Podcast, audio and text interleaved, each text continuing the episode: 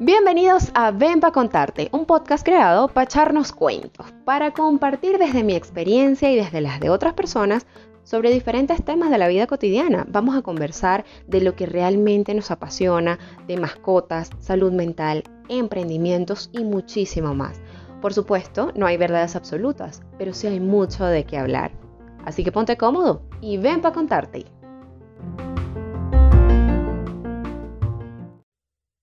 Este año cumpliré 5 años viviendo en Bogotá, Colombia. Desde que llegué he podido conocer varios lugares dentro y fuera de la ciudad que me han encantado y que no debes perderte si vienes de visita o si vives aquí y aún no los conoces. Ven para contarte cuáles son mis 5 lugares favoritos para visitar en Bogotá y sus alrededores.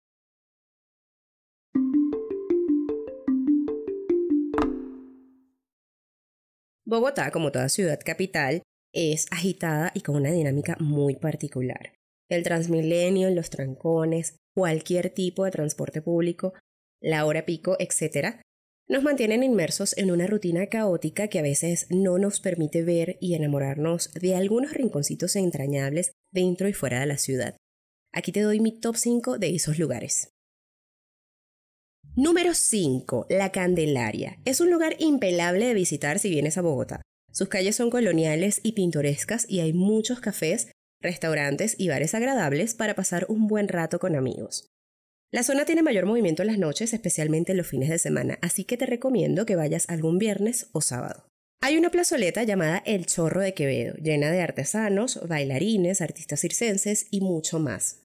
Además, puedes encontrar la tradicional chicha, que es una bebida fermentada a base de maíz que algunas personas consideran como alcohólica, pero la verdad, cuando yo la probé me supo a chicha andina de Venezuela y no sentí en realidad ese efecto de alcohol. El Chorro es un lugar bastante bohemio, así que es común ver que te ofrezcan happy brownies o que algunas personas fumen marihuana dentro de la dosis personal permitida en Colombia, por supuesto. Así que si quieres un plan más tranqui, mejor visita el próximo que te voy a decir. Número 4. Los museos. En realidad no es un lugar, son varios. Pero la mayoría de los museos más famosos, como el de Botero, se encuentran en el centro de la ciudad. Si te gusta visitar museos, hay algunos muy chéveres. Ya mencioné el de Botero y también está el de la moneda, el Selfie Museo que hasta ahora no conozco, y mi favorito, Maloca. Este último no queda en el centro de la ciudad, pero es increíble para ir con niños y con la familia, porque es un museo tecnológico con domo, experiencias científicas, juegos mentales y muchas, muchas atracciones divertidas, incluso para adultos. Y en serio, no te lo puedes perder. Número 3. Monserrate. Este cerro es el más emblemático de los dos cerros orientales de Bogotá, que por cierto es mi punto de referencia para ubicarme y saber si una carrera sube o baja de número mientras más pegada esté a la montaña. El otro cerro oriental es el de Guadalupe, pero menos personas van para allá. En cambio, el Monserrate tiene un gran impulso turístico debido a su teleférico y funicular, que son atracciones para extranjeros y locales. En la cima de este cerro hay puestos de comida, una iglesia, artesanía y también restaurantes de lujo para quienes tienen gustos un poco más costosos. El cerro también cuenta con un sendero para las personas activas o deportistas que prefieran subir a pie.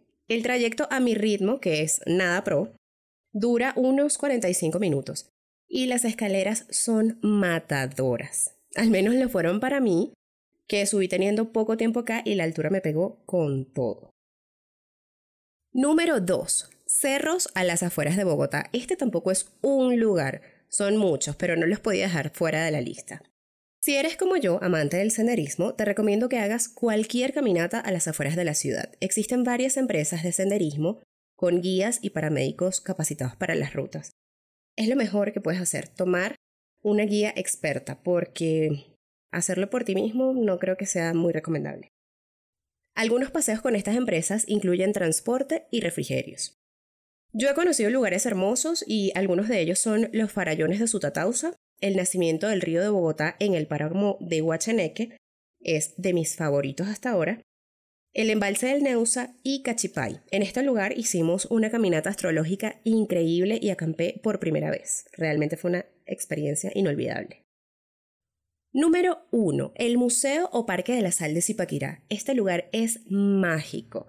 Queda a las afueras de Bogotá y de verdad lo vale todo. Es hasta ahora mi lugar favorito y lo conocí hace pocos meses. En el parque está la famosa Catedral de Sal construida a nivel subterráneo en una mina de sal. La entrada varía de precio y depende del tiempo que quieras permanecer en la mina. Hay un recorrido corto, que en realidad dura más de una hora, así que no es tan corto, uno medio y uno largo que asciende a las tres horas. Yo tomé el básico y fue más que suficiente porque es bastante completo. Dentro de la mina hay un recorrido que en realidad es un via crucis y los guías te van contando cómo construyeron y tallaron cada estación.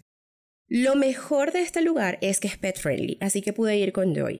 Para que ella entrara tuve que alquilar un cochecito porque no es recomendable que las almohadillas de los perros estén en contacto directo con la sal de la mina.